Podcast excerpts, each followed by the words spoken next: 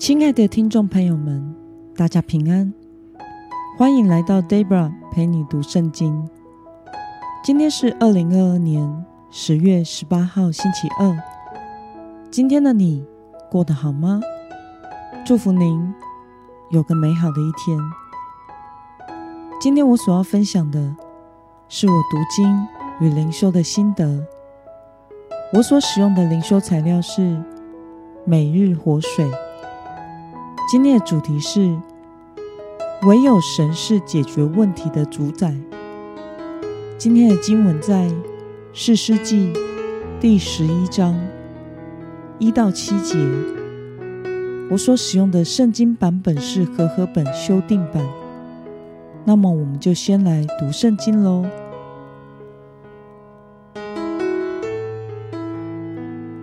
基列人耶佛他是个大能的勇士，是妓女的儿子。基列生了耶佛他，基列的妻子也给他生了几个儿子。他妻子生的儿子长大后，就把耶佛他赶出去，说：“你不可在我们富家继承产业，因为你是别的女人生的儿子。”耶佛他就逃离他的兄弟，住在陀伯地。有些无赖的人聚集在他那里，与他一同出入。过了些日子，亚门人攻打以色列。亚门人攻打以色列的时候，激烈的长老去请耶佛他从陀伯地回来。他们对耶佛他说。请你来做我们的指挥官，好让我们跟亚门人打仗。耶弗他对激烈的长老说：“你们不是恨我，把我赶出富家吗？现在你们遭遇急难，为何到我这里来呢？”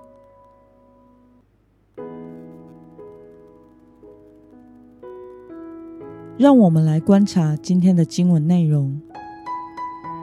是世纪的作者介绍耶佛他是怎样的人呢？我们从今天的经文一到二节可以看到，基列人耶佛他是个大能的勇士，但是是基列与妓女所生的儿子。基列的妻子也给他生了几个儿子。基列的妻子所生的儿子长大之后。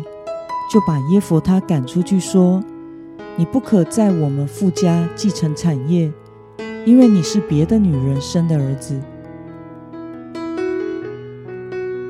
那么亚门人攻打以色列的时候，激烈的长老采取了什么行动呢？我们从今天的经文五到六节可以看到，亚门人攻打以色列的时候。激烈的长老去请耶弗他从陀伯地回来。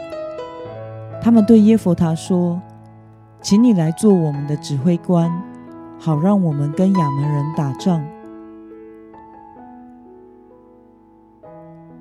让我们来思考与默想：激烈的长老找到耶弗他，请他做指挥官的原因是什么呢？今天的经文一开始就形容了耶佛他是一位大能的勇士，因此激烈的长老应该是看上了耶佛他作战的能力，就去陀伯地请他回来做军队的指挥官。但是激烈的长老在这里犯了一个错误，就是他们没有先求告神。寻求神的心意，而是立刻去找自己看来有能力的人的帮助。那么，看到激烈的长老不先寻求神，反而是先寻求人，对此你有什么样的感想呢？当我们寻求神的帮助之后，遇到的任何问题发生时，神的百姓首先应当寻求的，应该是神，而不是寻求人的帮助。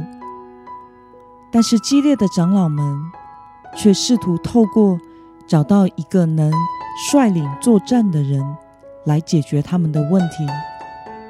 这样的态度其实并没有真正的回转向神和信靠神。我们在面对困难时的态度，可以直接反映出我们内心真正倚靠的对象。成为基督徒的我们，其实是很幸福的。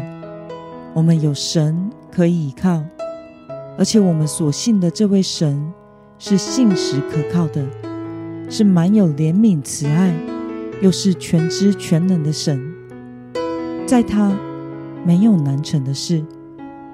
需要调整的，往往是我们的信心和态度。求主帮助我们，能单单的依靠主，而不是依靠我们所拥有的资源、恩赐、能力、人。